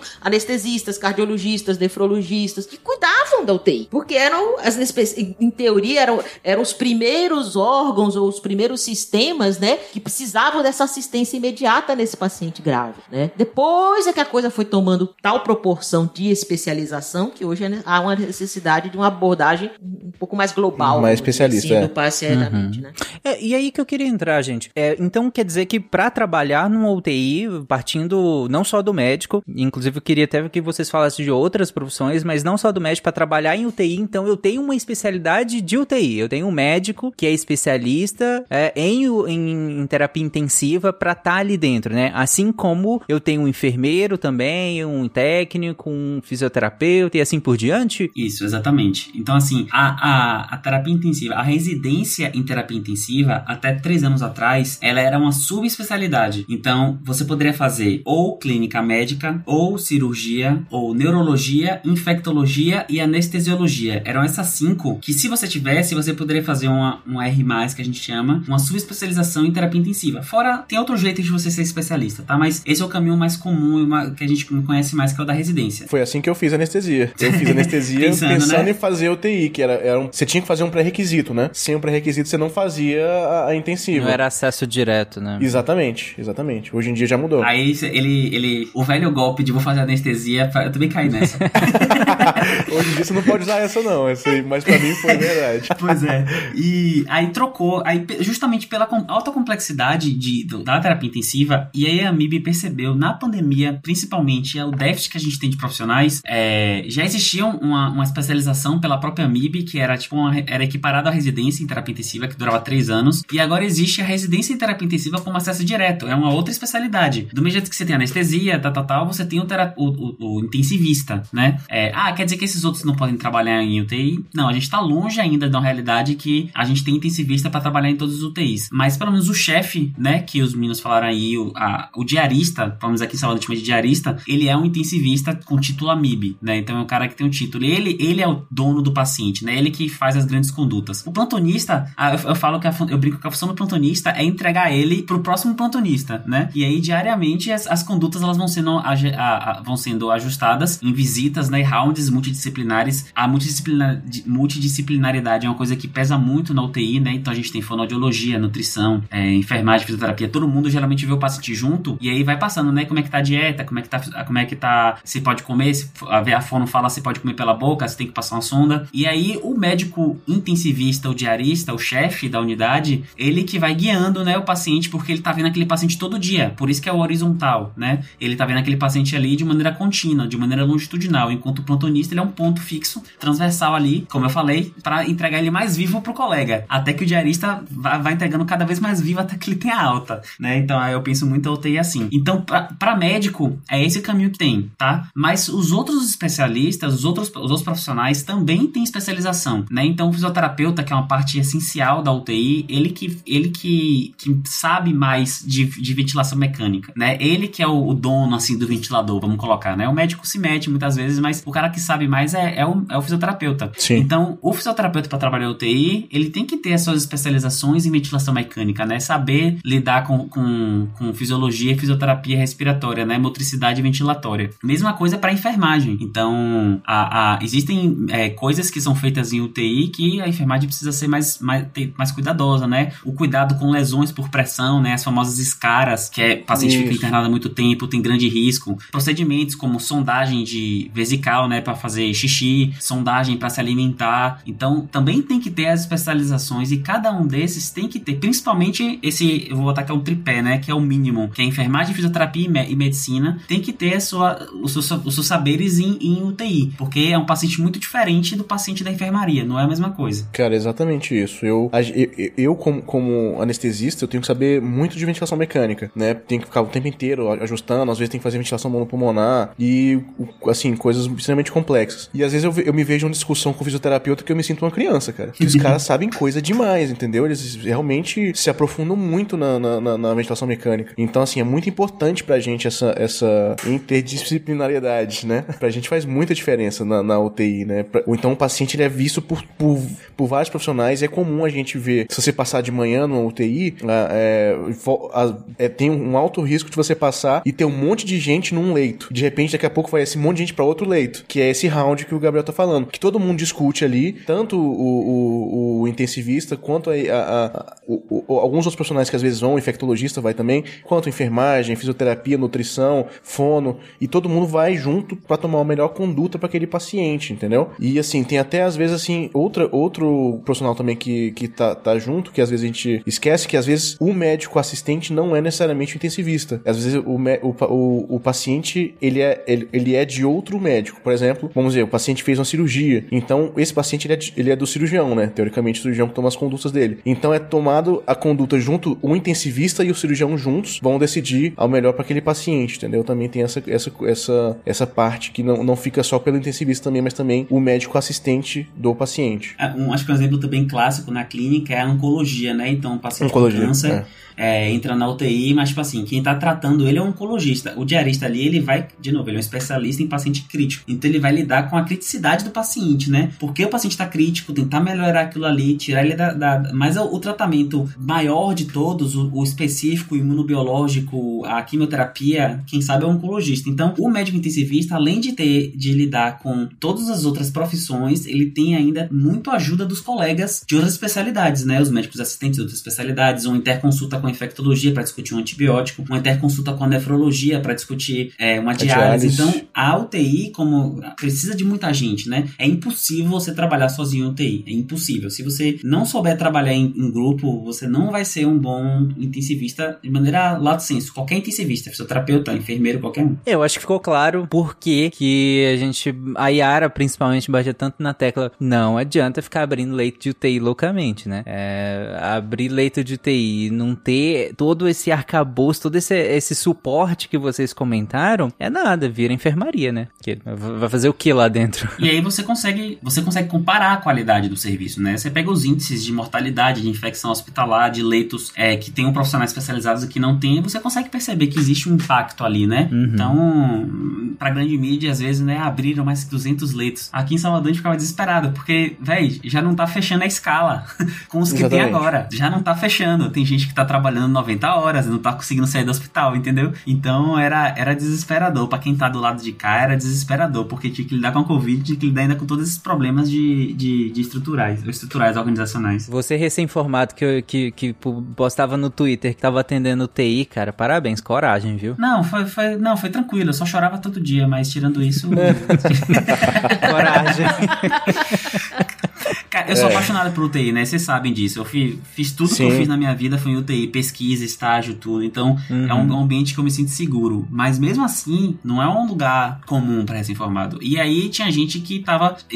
Tiveram faculdades que adiantaram a formatura e gente que saiu direto pra UTI sem nem saber como é que entuba. Então, assim, enfim. é difícil, é difícil. Foi um tempo de guerra pra gente mesmo, cara. Foi muito difícil. Foi triste.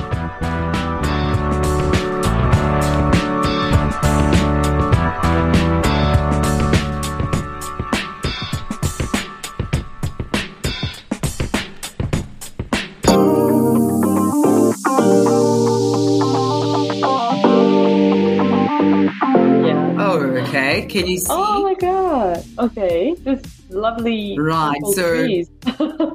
yes these are jacarandas okay? oh okay this okay. is we, like we, we, yeah. uh, the same jacaranda in portuguese yeah. oh you do yeah so yeah. those are jacaranda trees and they're very popular in spring and so you will see that there will be like a stretch of a road where the the trees will be like that and the road will be purple because of the wow. of the flowers yeah so beautiful.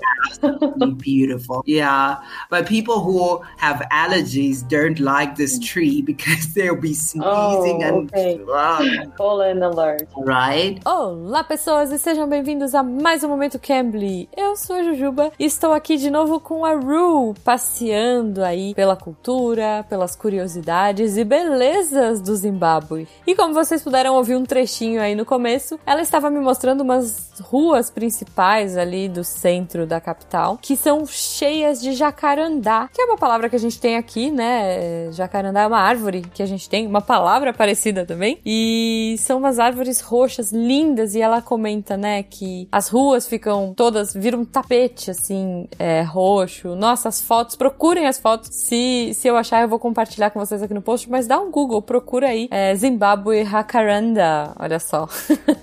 e vocês vão ver que coisa mais linda. Ela falou que algumas pessoas acham lindo e outras não gostam muito porque ficam espirrando, né? Tem muito pólen. É uma época, é, na primavera tem muito, muito pólen pelo ar. E se vocês gostaram de conhecer um pouco mais sobre a cultura do Zimbábue e quiserem fazer aula com a Ru ou com qualquer outro tutor que está em algum lugar interessante do mundo que te interesse, você pode entrar lá no site do Cambly, C-A-M-B-L-Y.com e usar o nosso código 99SciCast para levar, além de uma aula de inglês grátis, um desconto especial em todos os planos anuais. Gente, sério, tem plano a partir de R$ 99,00 por mês. É um baita investimento e com uma estrutura que é muito para você, gente. É muito. Eu já falei isso antes, bespoke. eu acho muito chique essa palavra. Mas ela é feita sob medida pro que você precisa. Pro seu nível de inglês, pro tempo que você tem na semana, para quantas horas você quer, quantas vezes você quer na semana. Então não deixe de entrar lá. Aproveita essa oportunidade, gente. 99 SciCast. Faz a sua aula teste, se apaixone e comece a falar inglês amanhã. Ou hoje, se você quiser, porque você pode. É isso. e depois vem me contar o que vocês acharam, tá bom? Uma ótima semana para vocês e depois a gente continua com esse papo e esse passeio pela cultura do Zimbábue.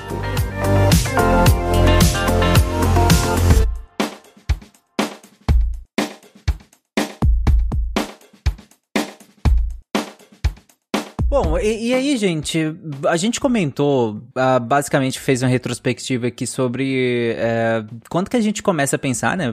Em que momento a gente pensa em ter uma UTI. Uh, comentamos em algumas evoluções da medicina que demandaram a existência de uma UTI. Comentamos o que, qual é a estrutura geográfica da, da UTI, o que, que tem em cada lugar ali, o que deveria se ter também. Comentamos os profissionais que trabalham dentro dessa UTI, vocês falaram médicos, enfermeiros, técnicos técnicos em enfermagem, fisioterapeutas, é, fonoaudiólogos e, e, outros profissionais que, que podem trabalhar também na, na, na UTI. Uh, ah, eu queria comentar agora o que tipo de paciente. Eu sei que a gente já comentou um pouco de alguns é, critérios que fazem com que pacientes é, fiquem na UTI, é, mas eu queria que vocês estratificassem isso melhor. Que tipo de paciente fica na UTI, vai pra UTI, fica na UTI e eventualmente sai da UTI pro bem ou pro mal? Tarek, tem existem três modelos, né, pra gente definir os pacientes candidatos à UTI. A gente vai passar por eles, mas eles são bem lógicos. A gente até discutiu aqui, algum, é, falando por cima de alguns. E o modelo que eu mais gosto, que eu acho que é o mais amplo, mas você acaba misturando todos, né, na hora de escolher, é o modelo de priorização. O que é esse modelo? Esse modelo, ele classifica o paciente de nível 1 até nível 5, sendo o nível 1 o nível que mais precisa de UTI e o nível 5 o nível que menos precisa de UTI. O nível 1 é aquele paciente que precisa de intervenções de suporte à vida, que são exclusivas da UTI, como por exemplo a ventilação mecânica, que possuem grande possibilidade de recuperação e não apresentam limitação terapêutica. Pô, quem é esse cara? Um jovem que sofreu um acidente de moto e precisou fazer uma cirurgia. Cara, você tem, você vai fazer tudo para ele, você vai entubar, reanimar, tá, tá, tá, tá, vai fazer tudo, né?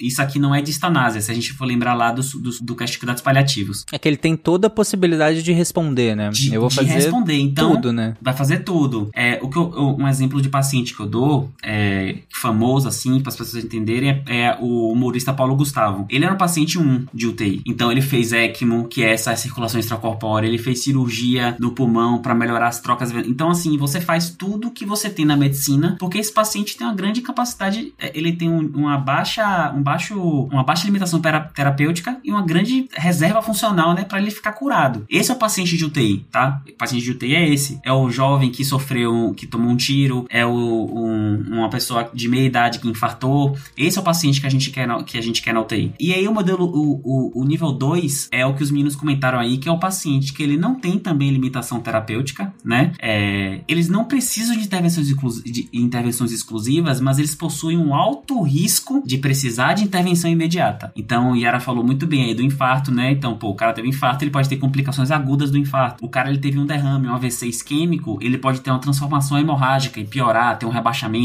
Então, esses pacientes que podem piorar a qualquer momento, né, ou uma cirurgia de grande porte, a gente leva para UTI e, e ele, você, ele não tem limite terapêutico, então ele é uma vigilância, né? Você vai, você vai pegar as condutas, tá lá, vigilância respiratória, vigilância hemodinâmica, vigilância de não sei o que, vigilância de não sei o que, porque é um paciente que a gente tem que ter cuidado para não acontecer nada com ele, né? O, o risco é esse. Então, esse, esse nível 1 nível 2 é o paciente típico de UTI. A partir do 3, a gente já começa a ter limitações, né? O nível 3 é que necessita de intervenção, mas tem uma baixa probabilidade de recuperação ou com limitação terapêutica. Então, necessita de intervenção, então precisa de UTI, mas você já começa a pensar o quanto você vai intervir. E a gente vai, aqui eu vou falar muito do cast de cuidados paliativos, né? O quanto você vai, qual é o prognóstico desse paciente, é, é, qual é o nível que ele tem de, de, de impacto do, da qualidade de vida dele. E aí você vai descendo até quando chega na fase 5, que é a fase terminal, que é a fase de paliação. Esse paciente não é para estar na UTI. Eu falo, eu gosto de pensar que UTI não é lugar para morrer,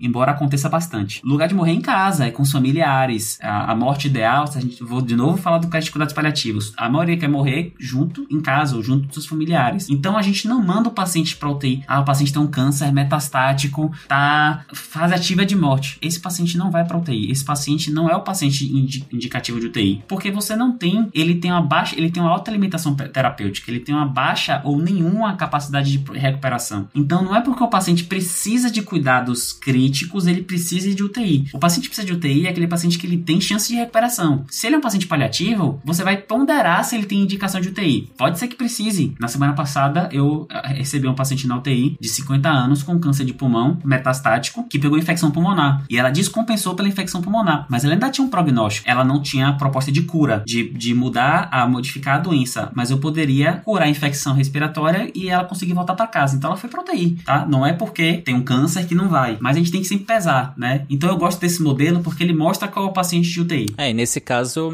você já entra com pretensões de sair, né? Com, Exatamente. A, a, a, UTI, sempre que você pensa na UTI, você pensa já na saída. Se você tá internando um paciente na UTI, que você, você, você, vai, você tá internando assim, pô, tô internando, mas ele não vai sair, repense duas vezes se é para internar na UTI, né? Se ele não vai sair, você vai internar pra quem então? Se você não vai tratar ele, não vai modificar a doença, né? Então é uma, é uma, é uma, é um, é uma coisa, é um pensamento reflexivo que eu sempre discuto com os colegas, né? Eu sou, eu sou o cara da paliação, então eu sempre discuto uma frase clássica que você ouve assim na, na UTI é: Ah, eu vou entubar, mas ele nem vai, nem vai sair do tubo. Aí eu falo, então você vai entubar por quê? Se ele não vai sair do tubo, se você tem a certeza que ele não vai sair do tubo, você vai entubar por quê, criatura? Entendeu? Então a gente, não é porque o paciente ele tem a falta de ar que ele precisa de um tubo, não é porque ele tá hipotênsico que ele precisa de droga vasativa. E aí é aqui que a gente precisa separar o que é UTI, o que é cuidados intensivos e o que é paciente perto de, mor de morrer.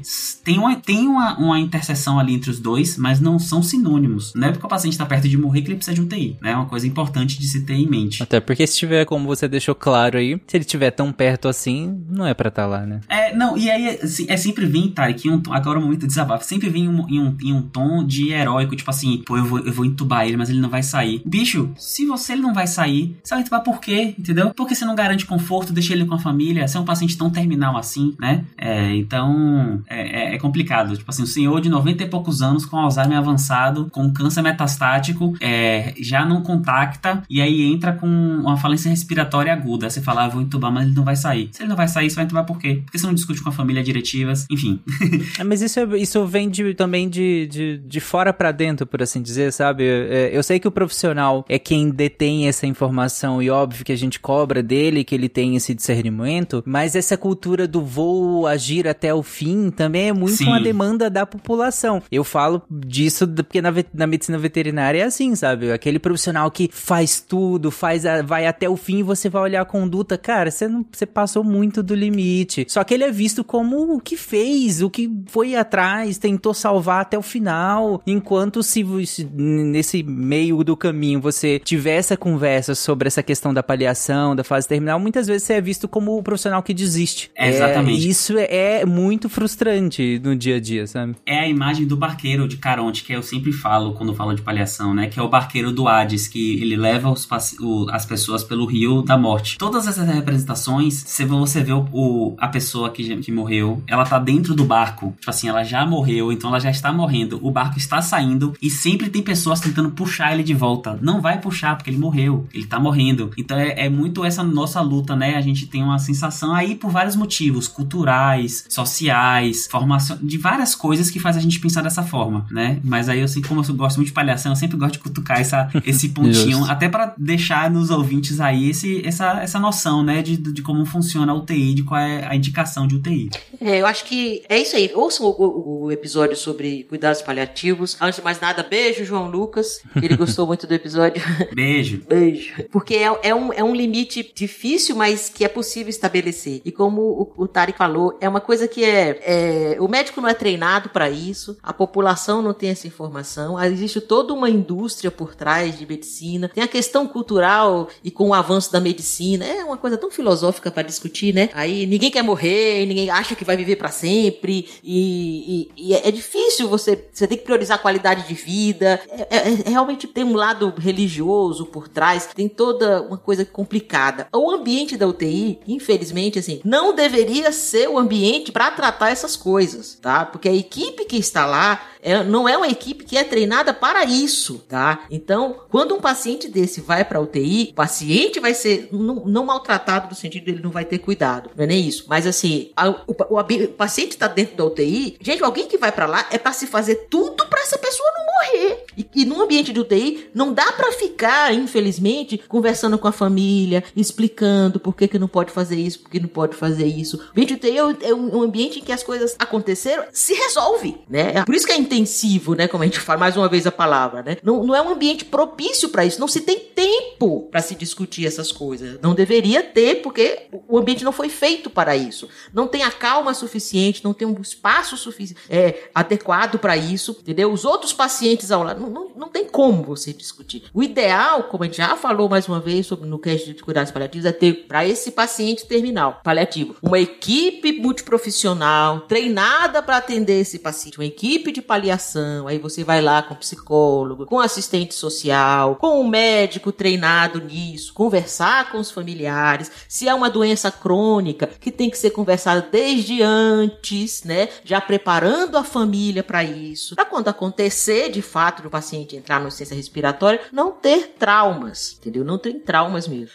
Muito provavelmente o Gabriel e o Lucas já, já, já, já viram acontecer do paciente chegou na, na- na- no, no- no pronto-socorro, na UPA, ou no postinho, ou o que seja, o colega lá chegou, tem ciência respiratória, vai lá e ele entubou o paciente. Gente, o colega, ele tá no plantão, ele não conhece o paciente, né? Então chegou, tem ciência respiratória, ele vai entubar. Aí manda o paciente pra UTI. Quando chega na UTI, nossa, é um paciente com, sei lá, com câncer de pulmão, tem 90 anos, como o Gabriel falou, e não sei o que, não sei o que. Por que que entubaram? O colega não sabia. O colega não sabia. E a primeira atitude que ele tinha que tomar era isso. Ele é um médico emergencista. Tava lá no plantão, chegou em ciência respiratória e tuba. Depois é que ele vai saber o que, é que tá acontecendo. Então, se você tem um preparo, se a família já tá sabendo e tal, se há todo um cuidado de cultura de, desses, de, de, de paliação, essas coisas aconteceriam bem menos, né? Eu acho. Porque na UTI não é lugar para esses pacientes, para ninguém, gente. Nem pro paciente, nem pro médico, nem pra família. É, é um estresse total.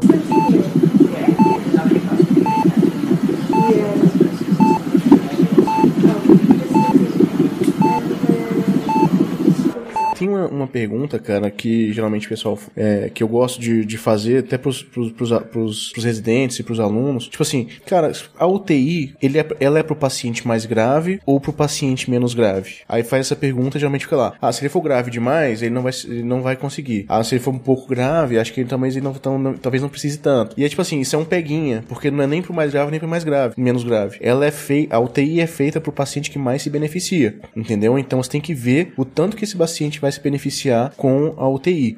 E assim, falando, falando de tipos de hospital, porque assim, eu trabalho, trabalho em vários hospitais. No hospital particular, a gente ainda tem esses problemas de, de distanásia, né? Pô, será que eu tô investindo muito num paciente é, que, que não vai precisar? Ou tô, eu tô atrapalhando o momento de morte desse paciente, né? Tipo assim, se- se- a gente não pode se- ser inimigo da morte. A morte vai, vai chegar pra todo mundo, né? Todos nós vamos morrer, entendeu? Não existe, não existe um momento, não existe vida eterna. Então eu não posso atrapalhar a vida de, o momento da morte de algum paciente, porque eu tô muito ávido pra tentar segurar ele aqui no momento que ele não precisa, que não, não tem mais condições de ser beneficiado. Mas, pra, pro outro lado também, que, que é o SUS, que é onde eu, que eu também trabalho no SUS, você às vezes, cara, se, se você indicar uma, uma UTI mal indicada, né? Se você colocar um paciente mal indicado na UTI, você tira de outro paciente que precisa mais, né? Então é outro problema que a gente tem também é, que lidar o tempo inteiro. Isso é uma coisa que acontece muito, assim, infelizmente, né? De você ter, por exemplo, pronto, acontece semana passada, nós tínhamos um único leito vago na UTI, né? E a UPA, enfim, pediram um leito de um paciente, infelizmente, assim, né? Um paciente sem condições de recuperação. A senhora, muito idosa, já acamada, provavelmente chegou naquelas condições, o colega entubou, demenciada, enfim, ou seja, sem condições, é um paciente que se ficasse na UTI ia ocupar um leito, a chance de recuperação era mínima, se recuperasse a, a qualidade de vida ia piorar mais ainda do que já estava, e além de provavelmente ocupar esse leito por muito tempo. Exatamente. E aí a gente fica na questão, bom, e se chegar agora aí um paciente de 18 anos com um acidente, você vai fazer o quê? Esse é um problema sério que a gente tem no SUS, né? É um problema. Isso, no SUS, isso é, é uma coisa que, infelizmente, acontece mais do que deveria. Né? Bom, o, o Lucas já falou aí, já acontece, já, já, já deu exemplo, já viu acontecer isso algumas vezes. Não, Infelizmente. demais, demais. Infelizmente. E você fica naquela coisa de, e aí, né? Interna, não interna. É, é complicado. Pro gestor é difícil, enfim. Eu sei como. É, é realmente uma situação complicadíssima. Então é preciso é, é, é, é, conversar para esses pacientes. É, é- realmente difícil. Ou ter unidades intermediárias, né, Lucas? Exatamente, é. Esse é uma coisa in- interessante também. E assim, até, por exemplo, até o Gabriel tinha falado do paciente jovem que tem uma chance maior. Eu, por exemplo, hoje, a, a minha unidade é uma unidade muito especializada em, em queimados, né? Então, eu tô com um paciente que hoje a gente tava com um paciente de 70% do corpo queimado, ou seja, extremamente grave, instável, é, entubada. E eu, nesse, eu, eu tava do lado da anestesia, não tava na, na UTI. Eu fui na UTI ver a paciente e o colega da- dos queimados falou comigo: olha, a paciente tá muito grave, tá assim, a gente não sabe se ela vai resistir a cirurgia. Você acha que a gente faz? E tipo assim, cara, a chance da paciente é essa. Então, eu nesse, nesse, nesse contexto, pô, o paciente jovem, tá aguentando, tá segurando, cara, vamos, a gente tem que arriscar nesse caso, né? Então a gente foi full, investiu, deu certo, a cirurgia, o paciente suportou, voltou, mas assim, é- é- é- essa é a dúvida que a gente fica o tempo inteiro, é, por mais que eu esteja, por mais que eu, ne- nesse, nesse caso específico, estivesse do lado da anestesia, eu fui na UTI ver com o paciente e discuti o caso com o intensivista e com a equipe de queimados. E a gente tem que ficar decidindo, cara, será que vale a pena? Até onde vale a pena eu, eu, eu investir nesse paciente, intervir para esse paciente, ou ter que deixar esse paciente, ou escolher um momento, não, vou, vou, vou esperar, vou estabilizar mais meu paciente para depois intervir. Isso é uma coisa que a gente fica o dia, o, o dia inteiro, não, o tempo inteiro pesando risco e benefício, cara. Isso é uma coisa que a gente vive demais é, no ambiente de terapia intensiva, né? É, faz sentido, principalmente quando você coloca. Aliás, é, eu ia falar principalmente no SUS, mas independe do, do SUS ou, ou privado. é, há sempre uma limitação de recursos, né? Isso. Seja por, seja por qual for o motivo, nunca você tem to- todos os recursos. E quando você tem limitação de recursos, você tem que pensar muito bem, porque colocar de um lado é tirar de outro, inevitavelmente, né? Exatamente. Então a responsabilidade aumenta, é o que a gente fala, é um- uma coisa que me veio à cabeça quando você estava falando, é uma discussão que a gente tem muito quando, quando a gente vai discutir pseudociências em políticas públicas. Uhum. E aí a Exatamente. gente sempre tenta puxar pra esse lado. É uma política pública, é dinheiro público, é dinheiro da saúde. A gente não pode desperdiçar. Colocar de um lado é tirar de outro. Então, é tempo na- nesse no, no caso da UTI, tempo e dinheiro aí é, é salvam vidas, né? Então eles Exato. precisam ser investidos muito né? Nenhum recurso é infinito, né? Exato. Então tem que ser muito bem pensado para que a gente consiga ter o, o- o melhor benefício possível, né? Acho que ficou claro ah, esses critérios de admissão, é, ficou claro qual é o tipo de paciente que se beneficia mais de estar na UTI. Eu acho que é, para quem nunca tinha ouvido falar, talvez, de, desses critérios, acho que talvez quebra alguns paradigmas, né? De, de pensar, ah, UTI é só pro pior paciente possível, assim, ele tem que estar lá. Talvez para quem nunca tinha ouvido falar, fala- saia com a outra visão do- desse episódio de entender que, que não é bem assim, né? É, o Gabriel deixou bem claro também essa questão do, do, do- do- qual é o paciente que mais se beneficia da intervenção de ter uma unidade de tratamento é, intensivo, né? E, bom, para finalizar, vocês querem comentar mais alguma coisa? As UTIs se especializaram tanto que os grandes hospitais, né, o Hospital das Clínicas, eh, exemplo, eles têm UTI, tem uma UTI neurológica, né, tem a UTI cardiológica, a UTI de pneumologia, uma UTI oncológica, tem a UTI pediátrica, né, a UTI pediátrica já se dividiu em UTIs neo- neonatais, né, Exatamente. de É tanta, é, né, de, de- de- da sub-subespecialidade, mas assim, de como a coisa ficou de tal forma é, é, é, é, é, especializada mesmo, né, e tão técnica que houve, que existe essa separação entre as UTIs. Então, a, ma- maioria das UTIs do hospital do, do Brasil são UTIs gerais, em que a gente recebe pacientes de, né, adultos ou pediátricos, só fazem essa separação, mas são UTIs Gerais, mas nos grandes hospitais existe essa diferenciação, sim. De ter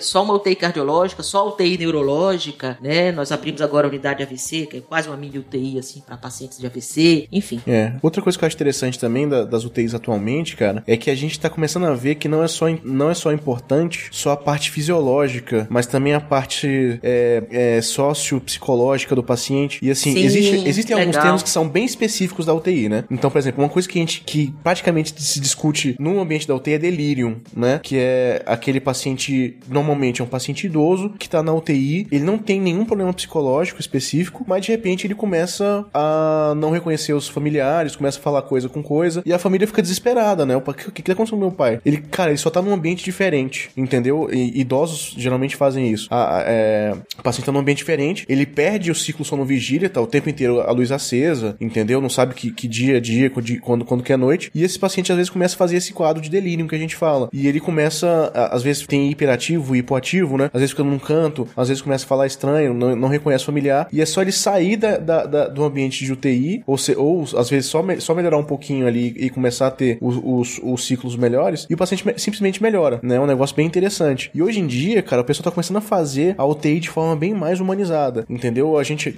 é, infelizmente no SUS ainda tá, ainda tá difícil de acontecer isso, mas todo mundo tenta fazer o máximo possível. Mas assim, o pessoal tá começando a fazer. é, é, o Gabriel já tinha, já, tinha- até comentado, a, a, a Yara também, de quartos que ficam mais aconchegantes, com um familiar seu que fica com você conversando, pra você se sentir melhor, pra você não ter é, quadros depressivos. Você pode, às vezes, o, o paciente que tá consciente pode assistir uma televisão, ver lá fora, ver o a luz do sol, entendeu? Teve um, um- cara, teve um caso que foi muito interessante na minha, no meu internato. Eu não, nem não tinha me formado ainda no meu internato, é que um paciente tinha, tava há quatro meses na UTI e ele tinha melhorado bem e tal, mas ainda, ainda ia ficar um tempinho. A gente, todo mundo, toda a equipe se paramentou e a gente levou o paciente lá pra, pro, pro, pra varanda do hospital e ele pegou um pouco de sol e ele começou a chorar, cara, que tá- ele fazia quatro meses que o cara não via o sol, sabe? E a gente, toda a equipe começou a chorar junto também, foi um negócio bem interessante. Mas assim, só que você começa a dar valor nessas coisas, você fica o dia inteiro só num ambiente fechado, só naquele mesmo negócio, e isso faz muita diferença pro paciente. A gente quer que o paciente comece a se sentir também mais acolhido na UTI. Isso é uma tendência que vai, vai tá começando agora, eu acho bem interessante também. Inclusive tem casos de transtorno de estresse pós-traumático, né? Depois de, de, de uma internação no UTI, né? Sim, existe isso também, TEPT lá. Pós-Covid, a gente tá vendo bastante isso aí, né? Esses pacientes que sobreviveram aí à Sim, Covid. faz muita É, diferença. E mudanças simples, assim, claro, se você puder ter uma UTI humanizada, aí vai ali, desde quartos individuais até a pintura da UTI, não ser aquela coisa uniforme, fazer, né, é, é, é, pinturas mesmo, Aquele né, branco, quadros, né, não sei se é aquela coisa toda branca, né, mas botar, colocar uma música ambiente, tentar é, melhorar um pouco a iluminação, fazer, simular um ciclo sono-vigília, né, fazer uma iluminação um pouco menor à noite, são coisas que você pode fazer. Nem toda UTI tem essas condições técnicas e que isso envolve dinheiro, logicamente, né, de fazer isso daí, mas coisas mais simples, tipo, quando eu comecei a, a UTI há 10, 15 anos atrás, né, por exemplo, a visita era 15 minutos, às 5 horas da tarde. Entrava, via o paciente, oi, cheguei, você dava as informações e pronto, tá? E entrava só um por, por paciente, né, e tudo. Hoje não, o que é que a gente consegue fazer? A gente botou a visita em dois horários, né, uma visita um pouquinho mais longa no horário da tarde, mas aí a familiar já vê o paciente de manhã, né? Se tem algum paciente idoso que tá evoluindo com um quadro de delírio, a gente consegue diminuir simplesmente chamando um familiar, o fica sentadinho ali do lado dele um pouquinho, entendeu? Geralmente esses delírios acontecem muitas vezes no, período da tarde e tal. Você coloca ali o paciente, o paciente o familiar fica ali sentadinho, né? Até o paciente dormir, ou então só de estar ali com o filho, com, ou seja, com, com a pessoa que ele, que, ele, que ele conheça, né? O paciente já fica tranquilo, você já diminui a quantidade de medicamento, diminui a, a intensidade de delírio desses pacientes. Essas são coisas simples que é possível fazer. Não está regulamentado, vale aí de cada, cada unidade, mas existe já um, um, uma, uma, uma tendência, como o Lucas falou, de, de, de humanizar a- as UTIs. Eu acho muito interessante isso daí. É, às vezes tem uma, uma, uma foto da, de praia só pra pessoa ver alguma coisa, entendeu? Fica num, num É, cantinho assim, é bem lá um interessante isso. E só, só deixando o, o, o disclaimer aqui, delirium é diferente de delírio, tá?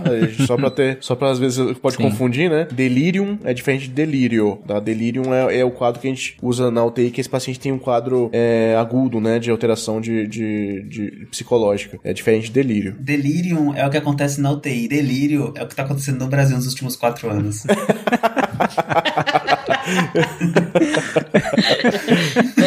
delírio é, é um distúrbio psiquiátrico.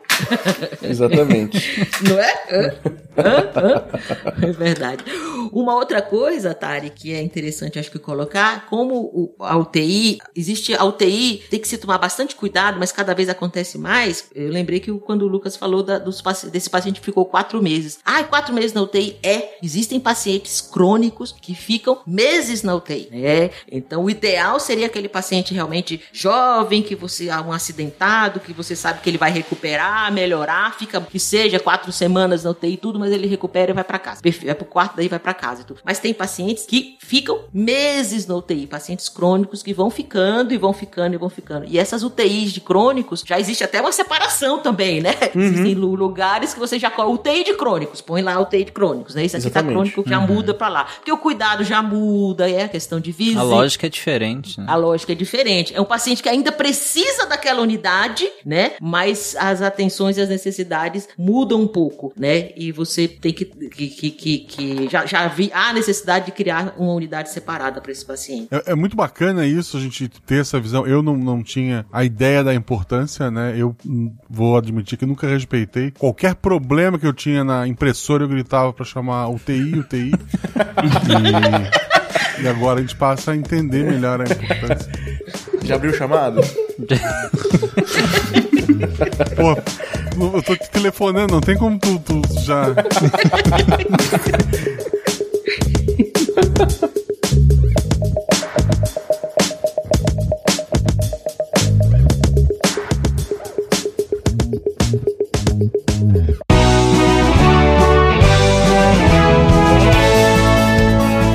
Chegamos na sessão de recadinhos do SciCast.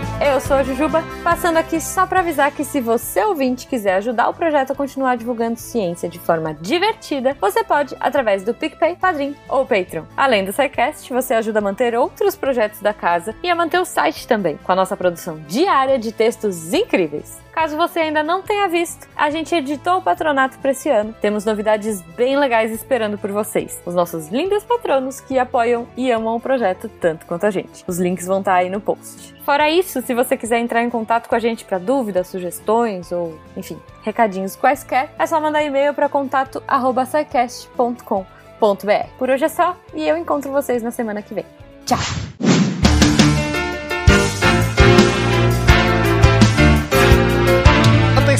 Para o informe semanal dos textos da semana. Começando com a segunda-feira, o texto do Pedro Henrique, Web Semântica, a informação tornando-se conhecimento. Muito informativo o texto sobre Web 3.0. Dá para aprender bastante coisa sobre essa ideia de Web 3.0 e Web Semântica e, de certa forma, como a nossa internet está se transformando. Na quarta, mais um texto daquela série marota para quem gosta de videogame e de ciência por trás dos games. O Augusto César traz o texto Games no Lab. Austrália, mascotes, animais extintos e tigres que não são tigres. E para você que já conhece o game, já deve ter sacado que eu tô falando de Ty, The Tasmanian Tiger. E o texto vai falar não só do tigre da Tasmania em si, de- da história da sua extinção e da própria consolidação dele lá, mas de toda a fauna australiana que está incluso nesse jogo. E na sexta, um outro texto do Lenny Machado falando sobre cultura e alimentação, os mitos da alimentação, caso da manga com leite. E aí, será que manga com leite mata? Lógico que não, mas vai lá entender desde a parte aí biológica, química por trás dessa mistura, como a questão antropológica, histórica, social. E já fica com o link do texto engatilhado para sempre que ouvir alguém falando que texto que leite com manga faz mal. Você, ouvinte do SciCast, que acha que também pode contribuir escrevendo para ajudar a se tornar a ciência cada vez mais divertida, tá esperando o quê? Vem tornar redator deviante, vem entrar pra equipe, manda um e-mail para contato@scicast.com.br. Esses textos e mais, muito muito mais, você encontra em www.deviante.com.br. Eu sou André Trapani, ajudando a divulgar informação e conhecimento para extinguir os mitos sobre leite com manga, apagando a luz da Torre Deviante. Se a ciência não for divertida, tem alguma coisa errada. Tem que ser divertida. A coisa mais divertida que tem é a ciência.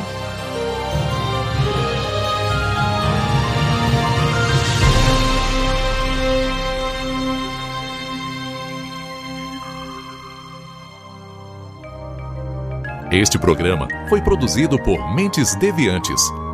deviante.com.br. Este programa foi editado por Tapcast. Edições e Produções de Podcast.